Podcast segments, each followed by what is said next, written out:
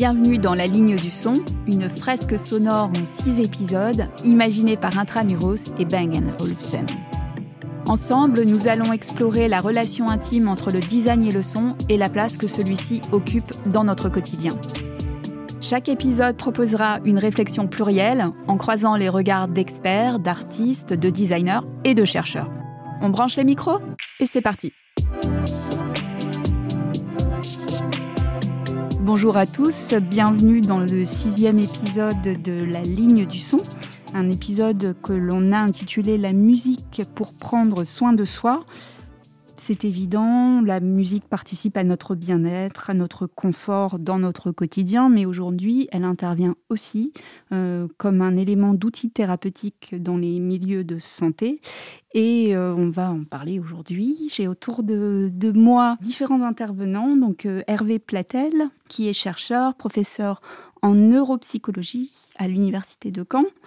Euh, vous êtes aussi directeur d'une unité de recherche de neuropsychologie et d'imagerie de la mémoire humaine. Bonjour Nathalie. J'ai également en face de moi euh, Roland Cahen, qui est enseignant, chercheur à l'ENSI. Vous êtes responsable de la chaire euh, S'entendre et membre du Centre de recherche en design. Et vous travaillez sur le design et les interactions sonores. Bah, bonjour Nathalie. J'ai également Karine Delanoë-Vieux, qui est cofondatrice euh, du LABA, laboratoire accueil hospitalité, au GHU, qui regroupe Sainte-Anne, Maison Blanche et puis Épéré. Tout à fait. Et on a également avec nous euh, en direct de Copenhague Clément Lebel, qui est responsable marketing global sur la catégorie des casques et des écouteurs chez Bang Olufsen. Bonjour Clément. Bonjour, merci pour votre accueil. Alors bon, on va commencer par euh, la base, c'est-à-dire que c'est un phénomène euh, que, que, tout le monde a pu constater, la musique. Écouter de la musique nous fait du bien, nous relaxe, nous procure de l'apaisement. Pour comprendre ce qui se passe, vous avez été l'un des projets à essayer d'observer de, euh, les, les, mécanismes qui sont à l'œuvre, Hervé. Oui, tout à fait. Alors en fait, euh, l'histoire de la musicothérapie, elle est, très ancienne. On l'a fait même remonter à l'Antiquité égyptienne. Donc euh, évidemment, je n'étais pas né. Donc, mais on s'est intéressé à l'effet de la musique chez les patients atteints de maladies neurologiques dans notre unité de recherche parce qu'il y avait toute une littérature hein, qui montrait que évidemment, euh, certains patients, malgré des déficits liés au langage, euh, pouvaient conserver euh, des compétences dans le domaine de la musique. Vous pensez à Alzheimer, par exemple Alors, c'est Alzheimer ou même d'autres maladies, par exemple à la suite d'accidents vasculaires cérébraux, de traumatismes crâniens, de personnes qui deviennent, comme on dit, aphasiques, c'est-à-dire qui perdent le langage. Eh bien, on s'aperçoit dans ce type de cas clinique que les capacités de perception de la musique ou de mémorisation de la musique peuvent être conservées.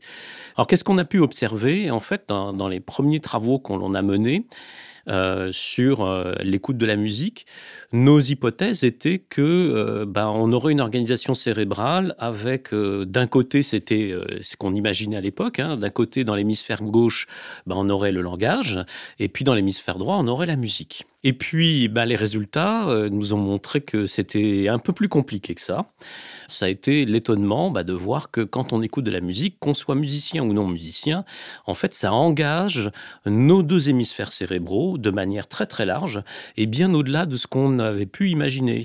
Ça va euh, donc faire fonctionner évidemment des régions en lien avec la motricité. ça paraît surprenant, mais en fait, dès qu'on écoute de la musique, et notamment si elle est un peu rythmée, eh bien, on a quelque chose qui est envoyé au niveau du cortex moteur. Et bah, on a tous euh, fait l'expérience que la musique un petit peu rythmée, ça nous donnait envie de taper des pieds, euh, donc taper des mains, etc. Et c'est vrai chez les bébés, même avant qu'ils sachent marcher. Et ce phénomène de synchronisation, ça marche chez nous, mais ça marche aussi en fait chez beaucoup d'animaux. Donc c'est un phénomène assez universel et euh, bah, de fil en aiguille comme ça, on a commencé à tisser tout un euh, une, cartographie, tout un univers en fin de compte de ce que la musique fait dans notre cerveau, d'un point de vue du traitement des émotions, d'un point de vue de la mémoire. Si vous avez du plaisir à l'écoute de la musique, c'est parce que vous vous attendez à entendre certaines choses dans les musiques, notamment que vous connaissez. Et si on vous enlève votre mémoire, ben vous pouvez perdre le plaisir de la musique. Ça c'est tout à fait étonnant parce qu'on peut penser que le plaisir de la musique il est immédiat, sensoriel, etc. Il l'est, mais il est aussi très très lié en fin de compte à notre mémoire et à nos expériences passées. En définitive, et c'est vrai que le terme est un peu galvaudé, on parle de symphonie neuronale quand on écoute de la musique parce que bah, quasiment toutes les régions du cerveau sont euh, mobilisées par l'écoute de la musique, quelque chose d'aussi simple a priori hein, que d'être dans son canapé, euh, de fermer les yeux et d'écouter de la musique, eh bien ça engage l'ensemble du cerveau. C'est ce qui vous a donné, Karine, euh, l'idée, alors donc avec votre, votre service de design, hein, au, service des équipes soignantes du GHU, d'associer le son, la musique aux soins pour différents projets thérapeutiques? Oui, donc avec euh, ma collègue Marie Coirier, effectivement, on, repose euh, nos initiatives sur la, sur la recherche, hein, sur les constats qui sont faits euh, entre émotion et, musique, bien entendu, mais on se situe, je dirais, entre la musicothérapie et la musique d'ambiance. C'est-à-dire que nous, on a vraiment plutôt une entrée sur comment créer en fait des espaces qui sont soignants, des espaces soignés, des espaces soignants, en intégrant toutes les dimensions sensorielles. Et celle du son, elle nous est apparue euh, vraiment très tôt, hein, dans les premiers mois où on était là, comme étant essentielle et surtout comme étant relativement à un impensé dans les organisations. En plus, on a quand même des architectures de différentes, euh, de différentes époques, donc euh, souvent des acoustiques assez catastrophiques dans les réfectoires. Enfin, et donc, on s'est rendu compte qu'il y avait quand même un, paradoxe, en tout cas une tension entre des patients qui pratiquent vraiment l'écoute musicale quasiment toute la journée. Enfin, ils ont vraiment leur casque. Il faut savoir aussi que certains patients entendent des voix et que l'écoute de la musique, ça peut-être vous saurez l'expliquer de manière plus scientifique que moi, mais que l'écoute de la musique les apaise, les aide à couvrir euh, les voix qu'ils entendent et, puis des, environnements euh, acoustiques quand même très problématiques. Donc nous, on a cette entrée euh, dans, le, dans les projets, dans le sujet qui est effectivement plutôt une entrée euh, par le design d'amélioration de la relation soignante et des environnements de soins. Dans les environnements de soins, euh, il y a différents, différents environnements, justement. Hein.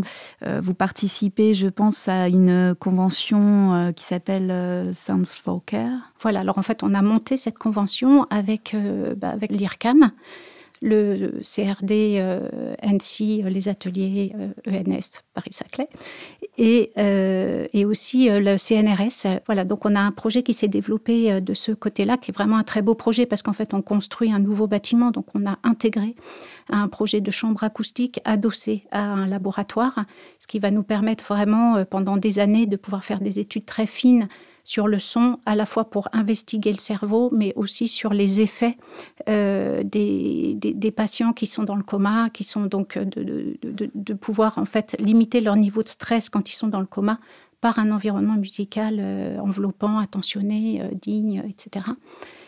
Et puis, euh, nous avons aussi donc dans cette convention euh, un deuxième projet euh, en fait autour des espaces d'apaisement. On travaille actuellement sur l'intégration à l'hôpital d'espaces d'apaisement, donc qui vraiment porte une attention particulière à toutes les dimensions de la sensorialité. Et on s'est rendu compte que le premier facteur d'attractivité de l'espace d'apaisement, c'est la musique. Donc on, on, va travailler aussi sur cette question de la qualité d'écoute dans ces espaces-là. Et puis donc un troisième projet, Psyson. Alors euh, Roland, vous êtes intervenu sur un troisième euh, projet euh, un petit peu spécifique en psychiatrie adulte, le dispositif Psyson. comment vous avez concrètement participé avec l'ENSI, avec les différents partenaires à ce dispositif? Alors donc je me présente, je suis Roland Cahen, je suis enseignant-chercheur à l'ENSI Les Ateliers, membre du Centre de recherche en design, et je suis également compositeur et designer sonore. Euh, la façon dont j'ai participé à ce projet, donc déjà, qu'est-ce que c'est que Psyson? C'est euh, un dispositif d'écoute musicale pour des patients en psychiatrie, euh, dont le but, en fait, est de les aider à gérer mieux leur situation d'angoisse ou leur crise, et le faire avec les soignants. Donc, je peux décrire un petit peu en quoi consiste l'idée du dispositif Psyson. En fait, il comporte principalement trois parties. Euh, une partie qui est un objet qui va accueillir, en fait, qui est une enveloppe sonore pour accueillir le, patient, pour lui permettre d'écouter de la musique. Euh, comme un fauteuil cocon Voilà, quelque chose comme ça, avec une qualité sonore euh, particulière, remarquable, qui va vraiment mettre en avant la corporéité de l'écoute, pour incorporer la musique en quelque sorte. Et puis un, dispositif euh, logiciel, donc, euh, dont le principe en fait est basé sur euh, les liens qui pourraient y avoir, parce que tout ça est un peu conditionnel, c'est de la recherche, entre les systèmes existants de recommandation aujourd'hui et ce que pourrait être quelque chose comme de la prescription musicale, si tant est qu'elle soit pertinente et possible. Là, vous parlez par exemple de prescripteurs, c'est euh, des dispositifs par exemple comme Spotify que nos auditeurs peuvent connaître. ou, euh, de, recommandations. c'est-à-dire qu'en fait, on, part d'un morceau, on part d'un auteur, on part d'une musique ou bien euh, d'une description, et puis on, propose en fait des playlists ou des choses comme ça. Aujourd'hui, ces systèmes de descripteurs sont assez sommaires. et ils permettent de répondre à des caractéristiques qui sont parfois assez douteuses, comme la notion de mood, ou euh, de, genre, donc qui, sont quand même très flous. Mais si on rentre davantage dans des questions euh, de descripteurs sonores et qu'on arrive à adresser en fait des questions qui nous rapprochent en fait de, la sensation et de l'émotion, là on rentre dans quelque chose de très intéressant et c'est ça qu'on essaye d'explorer. Euh, l'idée c'est de créer un entretien musico-soignant qui est un moment où la personne euh, côté soignant et le patient vont pouvoir s'entretenir. Et au lieu de s'entretenir euh, exclusivement de questions thérapeutiques ou euh, médicales, elles vont appuyer leur, mode relationnel sur un sujet qui est la musique. On, comprend bien à votre écoute de cette volonté de se saisir vraiment de toutes les potentialités du son. moi, j'aimerais bien quand même, Roland, que vous, que vous reveniez sur cette idée de, d'expérience sonore, en fait. alors là, c'est la vision à la fois du designer, euh, du chercheur. La question que je me pose, c'est euh, quand on parle du son de, dans au, quotidien, en fait, il y a deux choses. Soit on produit du son, soit on l'entend. Des fois, c'est les deux en même temps. On navigue aussi à l'intérieur d'un ensemble de sources sonores. On a toute une expérience de l'espace. Et donc, on a, toutes sortes de modalités d'expérience euh, du son qui, euh, qui qualifie en fait la manière dont on, euh, on établit ses relations avec ce qu'on écoute.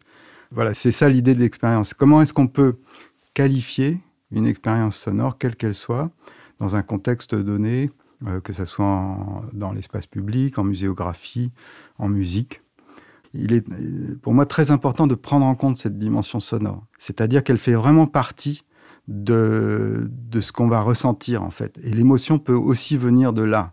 C'est-à-dire qu'on peut très bien, comme euh, dans Out of Africa, écouter euh, le, concerto pour euh, clarinette de Mozart sur un phonographe au fond du jardin et reconnaître et être extrêmement ému par cette reconnaissance d'une musique connue et d'un chant sublime mais on peut également être touché par la, qualité du ressenti, par exemple, des basses d'un orchestre, par l'équilibre entre les instruments, par les moirures euh, qu'il y a dans les, ensembles de violons, euh, dans des, pièces de Mahler ou d'autres euh, musiciens contemporains comme Xenakis. Donc toutes ces, toutes ces, natures particulières du son vont être extrêmement importantes dans la façon dont on l'écoute. J'imagine, Clément, que chez Bangao Lucen, c'est un sujet qui est prégnant. Oui, oui, oui évidemment. évidemment. C'est une discussion très, très intéressante. Pour nous, c'est même le futur. Euh, et je peux vous dire qu'actuellement, on fait partie d'un groupement d'entreprises et d'universités qui s'appelle Isobel et qui a pour but, en fait, de mieux contrôler les sons. Alors, qu'est-ce qu'on qu'est-ce qu'on entend par contrôler les sons? En fait, c'est de mettre en avant les sons, on va dire, qui nous font du bien, qui sont positifs, et de mettre plutôt en retrait les sons négatifs qui, nous nuisent. On voit beaucoup de beaucoup d'applications. Donc euh, aujourd'hui, on parle beaucoup de, de l'environnement de, la santé, évidemment, de l'hôpital. Je sais qu'en ce moment, on est en train de faire des tests euh, dans une maternité au nord de, Copenhague, où les, les, les, mères sont donc internées pour plusieurs mois.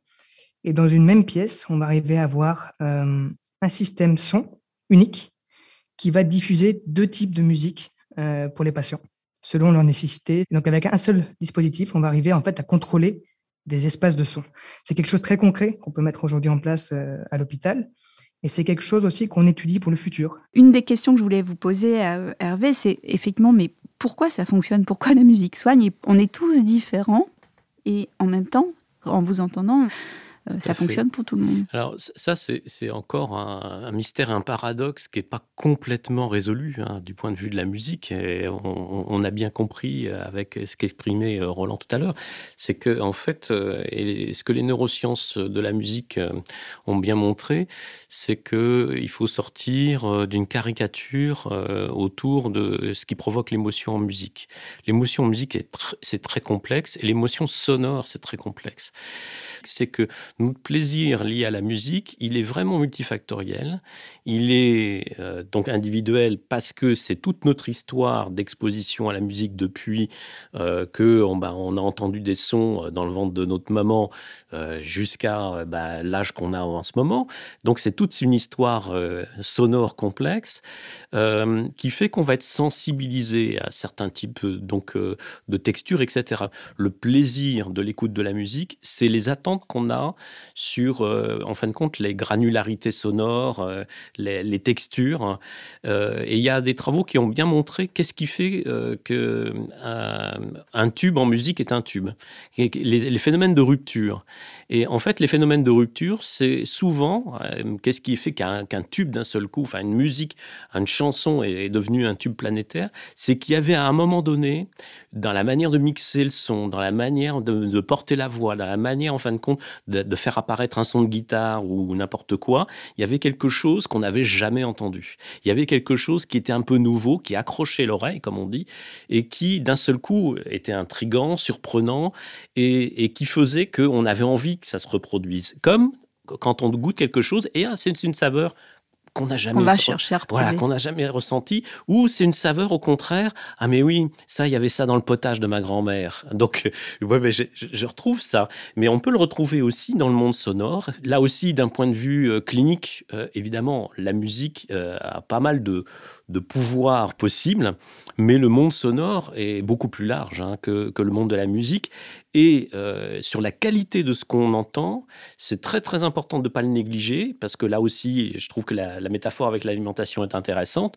C'est que, euh, évidemment, on peut se contenter de produits industriels ou de produits qui n'ont pas beaucoup de goût. Mais c'est quand même plus intéressant en termes d'expérience et de plaisir quand euh, les produits qu'on mange ont plus de goût. Alors, ça se traduit au niveau du sonore par le fait qu'on ait une qualité de restitution. Aujourd'hui, les systèmes de restitution sonore, même électroniques, arrivent à une qualité qui est assez extraordinaire. Et on sait que pour notre cerveau, ça change tout. Il y a des travaux en neuroimagerie qui ont bien montré que ce qui est le plus évident en termes de perception et de plaisir immédiat, ce sont les fréquences graves donc qui vont être recherchés euh, donc chez beaucoup comme étant en fin de compte un, phénomène gustatif au niveau de sonore qu'on va percevoir immédiatement.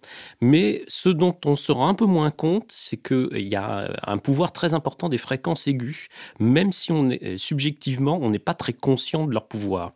Il y a des travaux en neuroimagerie qui ont fait écouter soit des fichiers compressés destructifs du type MP3, soit en fin de compte des fichiers son non écrasés, compressés et détruits. Euh, et on demande aux, participants de dire s'ils entendent une différence. Et subjectivement, les participants disent bon, euh, non, je n'entends pas de différence, ça a l'air d'être la même qualité. Sauf que c'est pas la même qualité. Effectivement, il y a des fichiers où clairement on a des fréquences aiguës qui sont présentes, des harmoniques qui sont présentes qu'on n'a pas dans l'autre fichier. Et euh, si la personne ne s'en rend pas compte subjectivement, par contre, son cerveau, lui, il s'en rend compte. Parce qu'on voit bien, en fait, que l'activité cérébrale est beaucoup plus ample dans le cas d'une écoute enrichie. Et cette écoute enrichie, c'est bien sûr la qualité de restitution des fréquences, mais c'est plus globalement aussi la qualité de restitution de la spatialisation. Et aujourd'hui, il y a beaucoup, beaucoup de travaux euh, sur l'intérêt de la spatialisation sonore et l'utilisation de la spatialisation, de la virtualisation sonore, aujourd'hui est de plus en plus simple et de plus en plus aisée. Et en plus, ça suscite beaucoup d'intérêt d'auditeurs. C'est-à-dire là, on, casse des barrières, euh, en fin de compte, avec l'habitude des systèmes euh, donc, de diffusion sonore pour les films, donc euh, avec le système Dolby 5.1, 7.1. Alors c'est un, c'est vraiment un sujet qu'on a abordé dans la ligne voilà. son dans le tout premier épisode. tout ça, le Dolby Atmos, ben, il y a des gens en fin de compte, ils disent ben, moi aussi je vais écouter pas seulement des films comme ça, mais je vais écouter de la musique aussi comme ça. Je vais en fin de compte euh, rentrer dans, dans, l'univers de la musique que j'écoute euh, par sa spatialisation. Justement, Clément.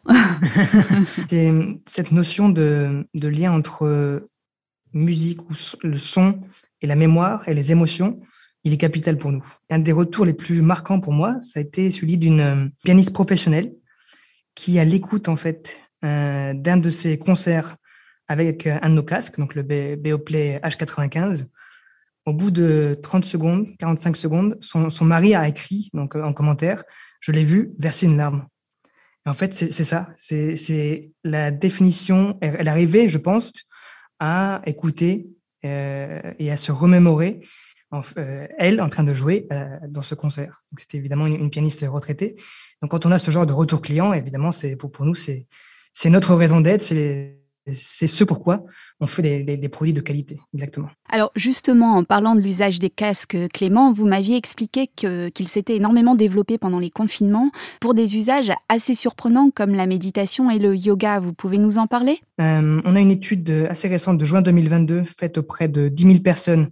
Alors, soit ils avaient un casque, soit ils étaient euh, en processus d'avoir un casque. Plus de la moitié d'entre eux exercent euh, le yoga ou une méditation de façon journalière. Sur cette moitié, plus de 60% le font avec un casque.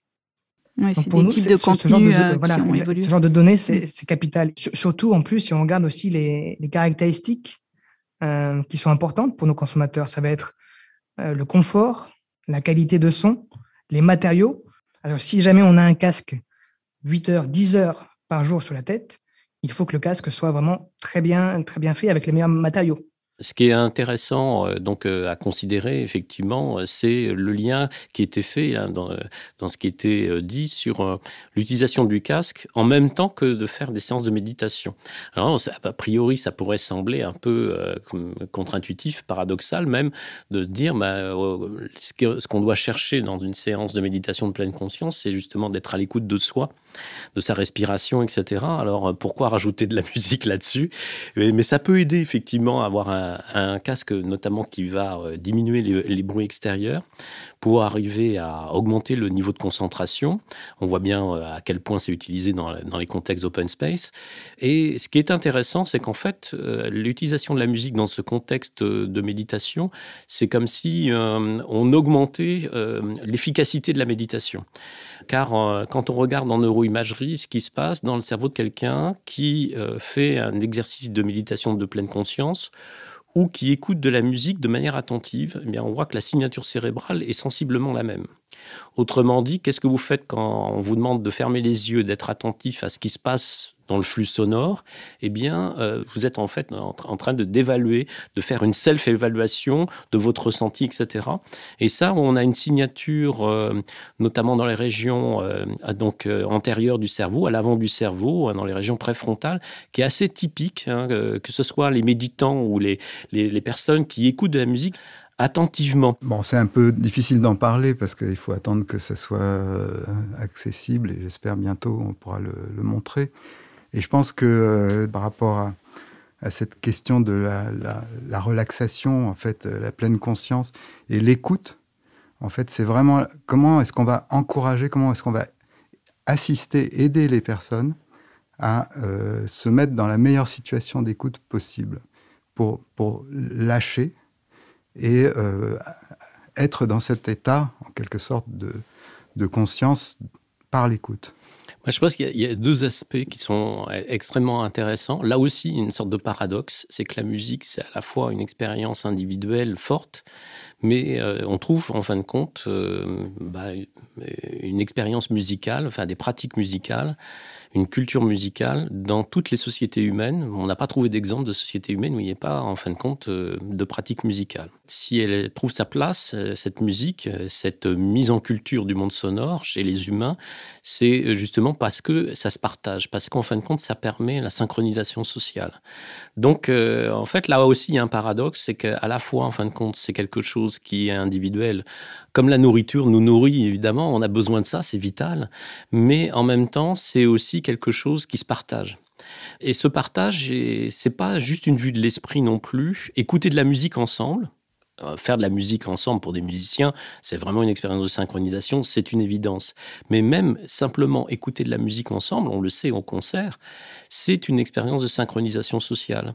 Et là aussi, c'est pas une vue de l'esprit, puisque si on enregistre l'activité cérébrale de deux personnes qui écoutent euh, la musique, de la même musique, ben on voit bien effectivement qu'on a des phénomènes de synchronisation de l'activité cérébrale.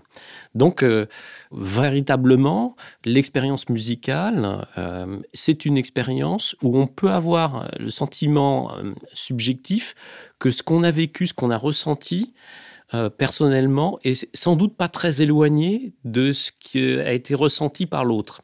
Alors que c'est toujours une interrogation, nous en tant qu'être humain, on se demande toujours mais est-ce que ce que je ressens là, est-ce que les autres l'ont ressenti de la même manière? Et d'ailleurs, souvent, on passe des grandes conversations à essayer de se mettre, de se mettre d'accord ou à partager effectivement ces expériences-là. La musique, ça fait partie, c'est pas la seule, mais c'est une des expériences humaines où on a peut-être un petit moment euh, là l'impression de toucher du doigt quelque chose où on ressent une expérience et on se dit ce qui se passe dans le corps de l'autre et ce qui se passe en fin de compte dans la tête de l'autre est certainement pas très éloigné de ce que je ressens. C'est ce moment de fusion qu'on espère avoir partagé avec euh, tous nos auditeurs. En tout cas, je, plaisante un petit peu. Merci à tous d'être euh, d'être venus. Merci Clément depuis Copenhague d'avoir euh, été présent à distance avec nous. Merci à vous pour votre accueil. Merci Nathalie de nous avoir invités. Merci Nathalie. Merci. C'était le dernier épisode de La Ligne du Son, une série audio coproduite par Bang et Olusen et le magazine Intramuros, à retrouver sur intramuros.fr et sur toutes les plateformes de podcast. Merci beaucoup pour votre écoute et à la prochaine. Animé par Nathalie Desgardins, réalisé et mixé par Novaspot et piloté par l'Acme Productions.